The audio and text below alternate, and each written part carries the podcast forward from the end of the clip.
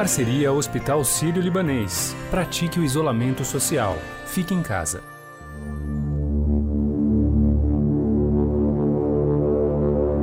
Algumas pessoas no, no meu governo subiu a, algo subiu a cabeça deles, estão se achando eram, pessoas normais, né?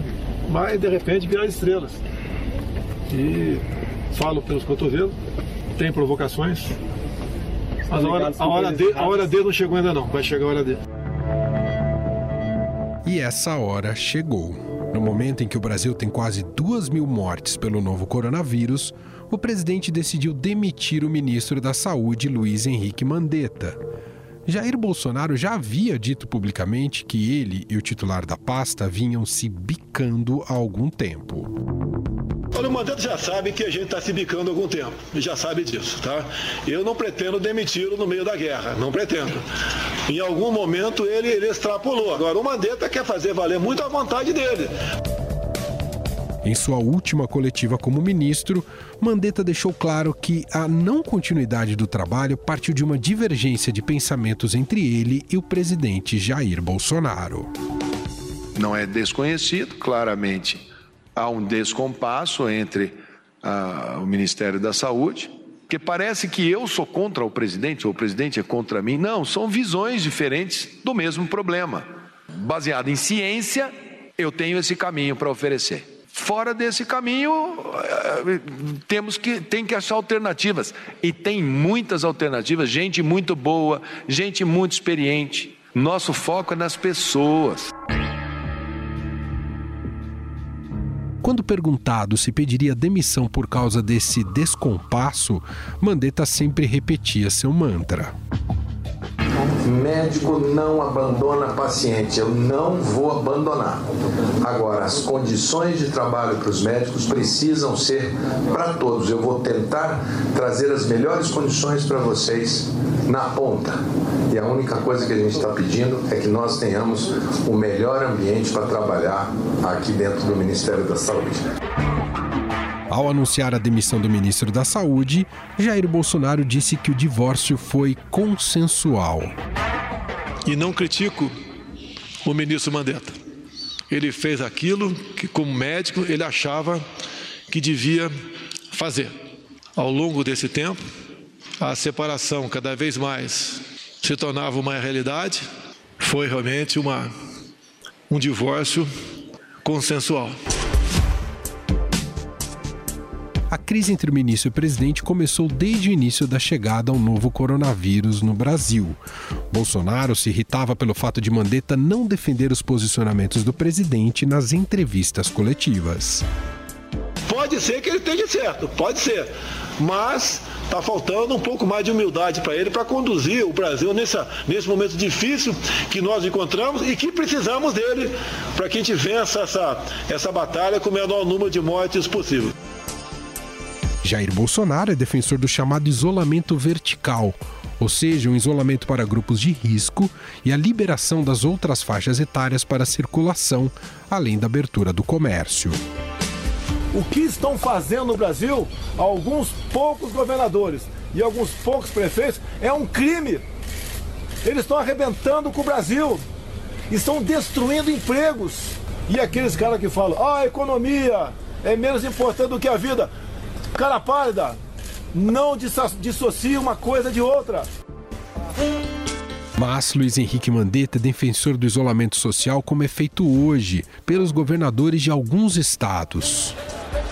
Por enquanto, mantenham as recomendações dos estados, porque essa é, no momento, a medida mais recomendável já que nós temos muitas fragilidades ainda no sistema de saúde. Para defender sua posição em relação ao isolamento, Jair Bolsonaro, em conversa com populares, questionou os hospitais que, segundo ele, estavam vazios. Eu desconheço qualquer hospital que seja lotado, desconheço o que foi respondido sarcasticamente pelo então ministro da Saúde, Luiz Henrique Mandetta. O presidente está constatando uma coisa muito boa, que nós estamos conseguindo evitar que eles estejam superlotados A partir do momento que eles não estão superlotados, é uma constatação muito positiva, muito boa. Outro ponto crucial desse desentendimento entre o presidente e o ex-ministro da Saúde é a defesa do tratamento com a hidroxicloroquina para pacientes com Covid-19, mesmo sem uma base científica para isso. Temos aí a cloroquina, tenho tido relatos de pessoas que entram em contato comigo que está sendo é, eficiente, 100% eficiente, mais ainda, né? Lógico que tem que ver a dosagem. A dosagem é, do remédio é importante. Né? O ex-ministro da Saúde, apesar de elogiar o uso da substância, sempre foi mais moderado ao falar desse tratamento.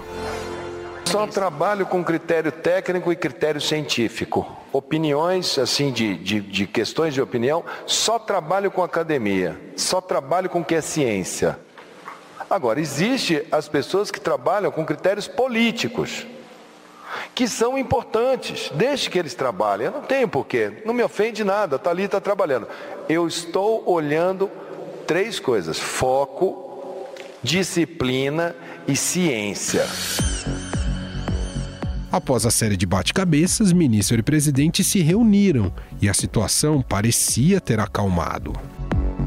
E a todos aqueles que estão com os ânimos mais exaltados, é, deixar claro: aqui está tudo bem. Nós estamos olhando pelo para-brisa e essa estrada a gente vê que vai ter dias muito duros, muito difíceis. E quem comanda esse time aqui é o presidente Jair Messias Bolsonaro. Mas o clima menos tenso durou pouco. Luiz Henrique Mandetta deu uma entrevista ao programa Fantástico da TV Globo e criticou as diferentes orientações sobre isolamento uma fala única, uma fala unificada, porque isso leva para o brasileiro uma dubiedade. Ele não sabe se ele escuta o ministro da Saúde, se ele escuta o presidente, quem é que ele escuta, né? Em entrevista ao Estadão, o vice-presidente da República, Hamilton Mourão, afirmou que Mandetta cruzou a linha da bola com aquela entrevista. Eu vou usar uma linguagem do polo. O ministro cruzou a linha da bola ali. Ele não precisava ter dito determinadas coisas. Jair Bolsonaro não comentou a entrevista, mas compartilhou em suas redes sociais um vídeo com críticas ao trabalho de Mandetta. Você está em casa, assistindo o governador de São Paulo assumir a paternidade da cloroquina, o ministro da Saúde explicar que traficante também é gente. O escolhido para assumir o lugar de Mandetta é o oncologista carioca Nelson Taik. O médico fundou o Centro de Oncologia Integrado, onde atuou até 2018. Hoje trabalha como consultor em saúde focado em gestão. Ao anunciar o nome do novo ministro, Jair Bolsonaro deixou seu recado ao próximo titular da pasta. E o que eu conversei com o doutor Nelson é que gradativamente nós temos que abrir o emprego no Brasil. Essa grande massa de humildes não tem como ficar preso dentro de casa. O emprego tem que voltar a normalidade. Não o mais rápido possível, conversado com o doutor Nelson, mas ele tem que começar a ser flexibilizado. Em um vídeo publicado na internet, Taik chegou a criticar o clima tenso entre o presidente e o ministro da Saúde. Esse conflito, onde, onde você coloca um contra o outro, quando eles tinham que estar abraçados, levando esse negócio juntos e com, passando da máxima tranquilidade possível, é ruim não só pela, pela mensagem que é, é mandada para a sociedade, mas é ruim porque provavelmente você não tem a cooperação máxima possível quando as pessoas não estão realmente juntas, entendeu? Eu acho que é muito ruim, muito ruim. Durante sua apresentação, Nelson Taik falou sobre o que pensa da política de isolamento. O que, que acontece? Não vai haver qualquer definição brusca, radical de, de, de do que vai acontecer. O que, que é fundamental hoje? É que a gente tenha informação cada vez maior sobre o que, que acontece com as pessoas com cada ação que é tomada. Como a gente tem pouca informação, como é tudo muito confuso, a gente começa a tratar a ideia como se fosse fato e começa a trabalhar cada decisão como se fosse um tudo ou nada e não é nada disso. O oncologista também falou sobre a relação entre saúde e economia. tão pregada pelo presidente. Saúde e economia. Isso é muito ruim, porque na verdade essas coisas não são, elas não competem entre si. Elas são completamente complementares. Quando você polariza uma coisa dessa, você começa a tratar como se fosse pessoas versus dinheiro, o bem versus o mal, empregos versus pessoas doentes. E não é nada disso. Para finalizar, o novo ministro da Saúde disse que qualquer medicamento será analisado com olhar científico. Tudo aqui vai ser tratado de uma forma absolutamente técnica e científica. O que, o que, e você vai disponibilizar o que existe hoje em termos de vacina, em termos de medicamento, dentro, essencialmente, o ideal, dentro de coisas que funcionem como projetos de pesquisa. Afinal, qual a perda para o setor da saúde com a saída de Mandetta e seus auxiliares do Ministério da Saúde? Por ter apoio da classe médica, a vinda de Taik é menos traumática neste momento? A gente conversa sobre isso com o presidente da Associação Paulista de Medicina, que nos atende agora, José Luiz Gomes do Amaral. Tudo bem, doutor? Obrigado por nos atender. Muito bem, muito boa tarde, como vão? Doutor, uh, queria uma avaliação do senhor uh, o quanto compromete os esforços e estratégias no combate à pandemia do coronavírus no Brasil uma troca do ministro da Saúde neste momento, né, em que a curva tem subido de mortos e casos, visto que ele também não sairá sozinho, também alguns importantes secretários ali ao seu lado também sairão neste momento. Quanto compromete? Qual o tamanho do prejuízo, doutor? Preocupa demais. Preocupa até porque nós não sabemos qual, quais serão as consequências que advirão dessa mudança. O ministro Luiz Henrique Mandetta vinha conduzindo uh, de uma maneira muito adequada essa situação. Nós estamos frente a um, a um desastre de saúde. É o maior desastre dessa nossa geração mas o que nós vimos é, foi uma condução firme, uma condução adequada, uma condução alinhada com as melhores evidências uh, científicas. O, o, ministro Mandetta conseguiu montar uma equipe, como o, você mencionou bem, uma equipe uh, extraordinária, são pessoas muito qualificadas, muito empenhadas. Uh, nós que nesse período de isolamento temos tido oportunidade de assistir praticamente todas as uh, manifestações, as entrevistas, temos tido uh, a melhor impressão, sabendo que nós estamos aqui dentro de um avião e no, no meio de uma tempestade, mas sabendo que o piloto é, é qualificado e que toda a tripulação está tá se comportando adequadamente, nós uh, realmente ficamos inseguros face a uma mudança uh, de um piloto que dirigia bem em condições tão adversas. Doutor, a maior preocupação, o maior risco é medidas, por exemplo, como em relação à garantia de um isolamento social, de um relaxamento do isolamento social no país. Esse, por exemplo, seria um, um grave prejuízo caso o novo ministro é, sinalize nessa, nessa direção, já que é o desejo do presidente Jair Bolsonaro? Tá? O que todos nós esperamos é, primeiro, que, que o presidente dê um voto de confiança para o novo ministro. Acho que isso é absolutamente fundamental. A questão do isolamento, se o isolamento ele vai ser flexibilizado ou não vai ser flexibilizado, todos, todos nós temos absoluta certeza, penso que o ministro Mandetta também sinalizou nessa direção, ele será flexibilizado uh, com certeza, quando e de que forma é que uh, são elas. É isso que nós temos que, que discutir. Não, nós não vamos ficar um ano inteiro em isolamento ah, ampliado. Nós vamos precisar flexibilizar isso. Essa flexibilização tem de ser feita em provavelmente em alguns momentos. Em, em outro momento nós vamos ter que voltar ao isolamento ampliado. É, é necessário fazer muitas tentativas aqui que o médico oncologista Nelson Teich vai assumir o comando do Ministério da Saúde. Uh, o que, que o senhor pode dizer em relação ao perfil desse médico assumindo o comando do Ministério da Saúde?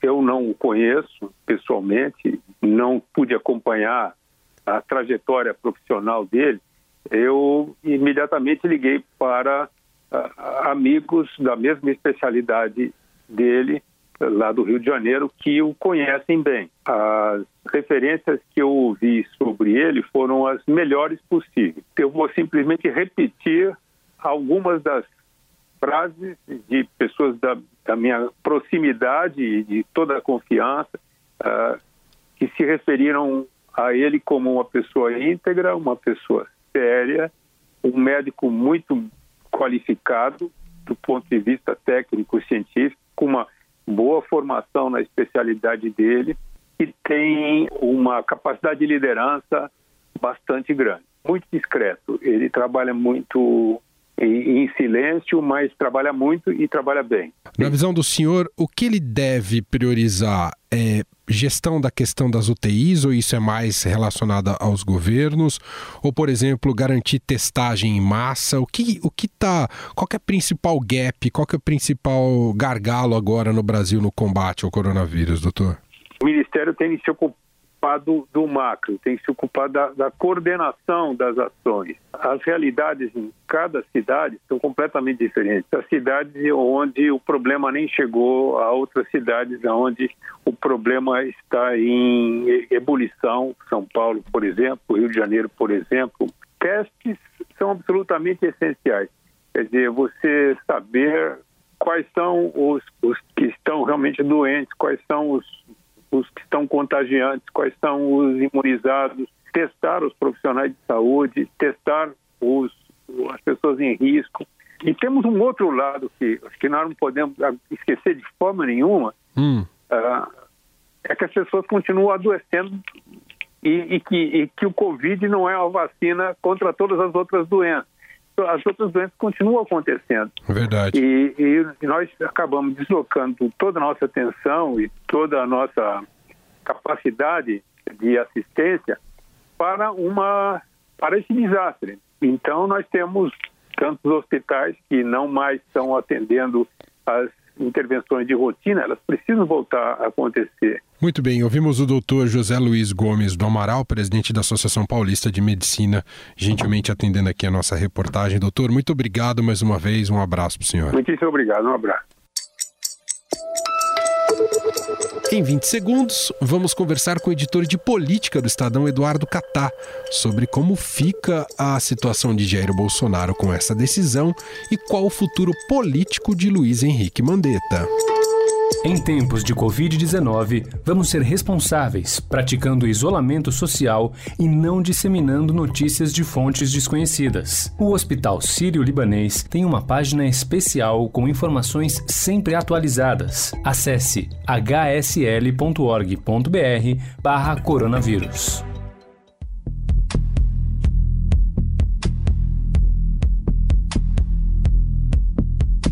Como dissemos agora há pouco, em determinado momento houve uma certa disputa de poder na crise do coronavírus entre Jair Bolsonaro e Luiz Henrique Mandetta. Em pesquisa divulgada nesta semana pela Atlas, a maioria dos brasileiros era contrária à demissão do titular da saúde, Luiz Henrique Mandetta. O levantamento feito entre domingo e terça, com duas mil pessoas, mostrou que 76,2% discordavam da remoção do ministro, enquanto apenas 13,7% concordavam com a saída dele. Outras pesquisas divulgadas mostravam que Mandetta e a pasta da saúde tinham uma avaliação melhor do que a do presidente Jair Bolsonaro. Diante dessa crise política, Jair Bolsonaro sai ganhando ou perdendo? Qual é o futuro político de Mandetta? Eu converso sobre isso com o editor de política do Estadão, Eduardo Catar. Tudo bem, Catar? Como vai sua quarentena? Tudo bom, Emanuel. Prazer falar com você novamente. Estamos aqui, estamos aqui em isolamento e em home office. Está tudo bem, graças a Deus. Catar, era uma decisão aguardada, mas mesmo que aguardada e que houvesse muito desgaste entre o Bolsonaro e Luiz Henrique Mandetta, é, qual que é o primeiro impacto aí para o governo e até para a condução nesse momento de crise, hein, Catar?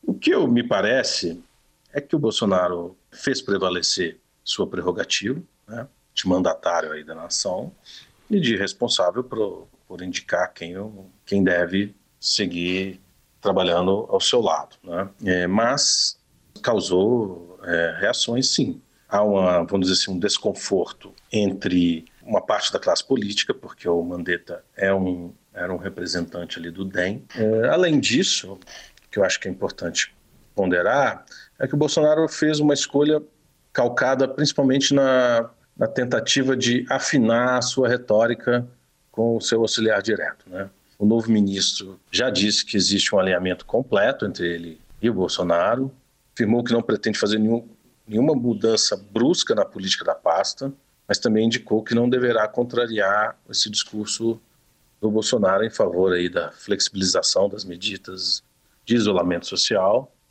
e principalmente da retomada do comércio e da atividade econômica. Né? A ver como que vai ser conciliar isso, né? mas me parece que também que houve um cuidado ali do presidente da República não tomar uma atitude de confronto à maioria dos argumentos a favor da, do isolamento horizontal, da quarentena, enfim. Olhando para a crise como um todo, o Bolsonaro, na sua visão, Catar, ele continua agindo, mirando as eleições. Boa par, ele pauta boa parte de sua retórica, de suas ações, olhando para as eleições de 2022.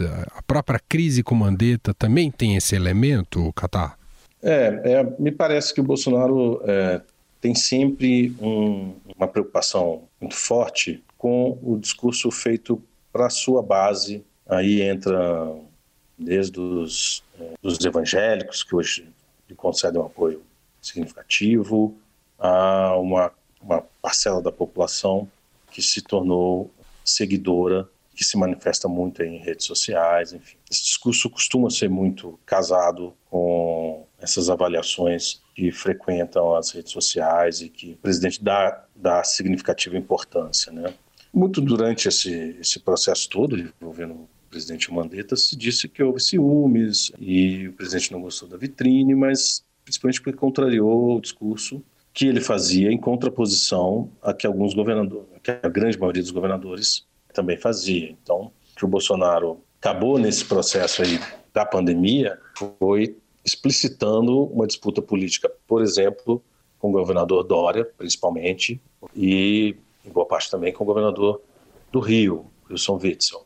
É difícil dissociar isso do plano eleitoral, embora ele esteja muito longe, né, Emanuel? Para a gente finalizar, Catá, queria te ouvir também agora pelo lado do Luiz Henrique Mandetta, que deixa o Ministério da Saúde. Por ter essa lógica mais racional e técnica de ação foi alçado herói, ainda que ele tenha os vínculos políticos, e justamente por essa contraposição, por esse contraste, politicamente ele sai muito fortalecido a ponto de gente ter defendido que ele pudesse até concorrer à presidência da República daqui a dois anos. Talvez haja um pouco de exagero por aí.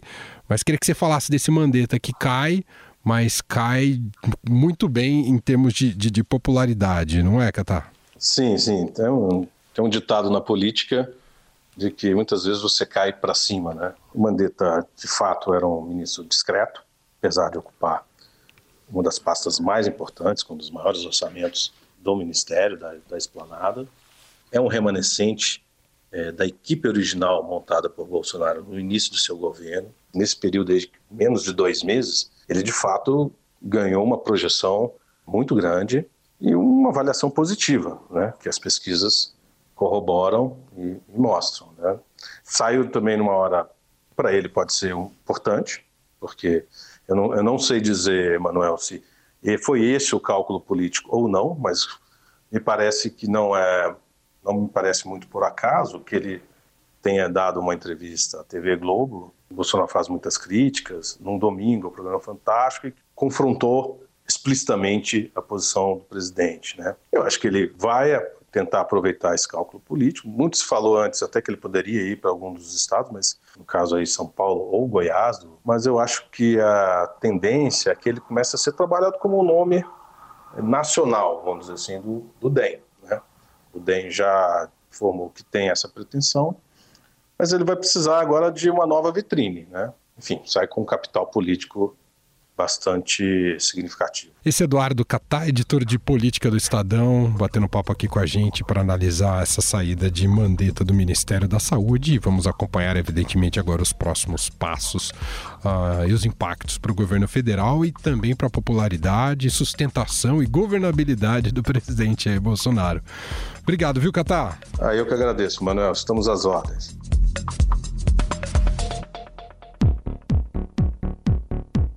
E para encerrar esse podcast, está chegando ela, Renata Cafardo. Fique em casa com o Estadão, com Renata Cafardo. A nossa convidada de hoje é a cantora Fafá de Belém.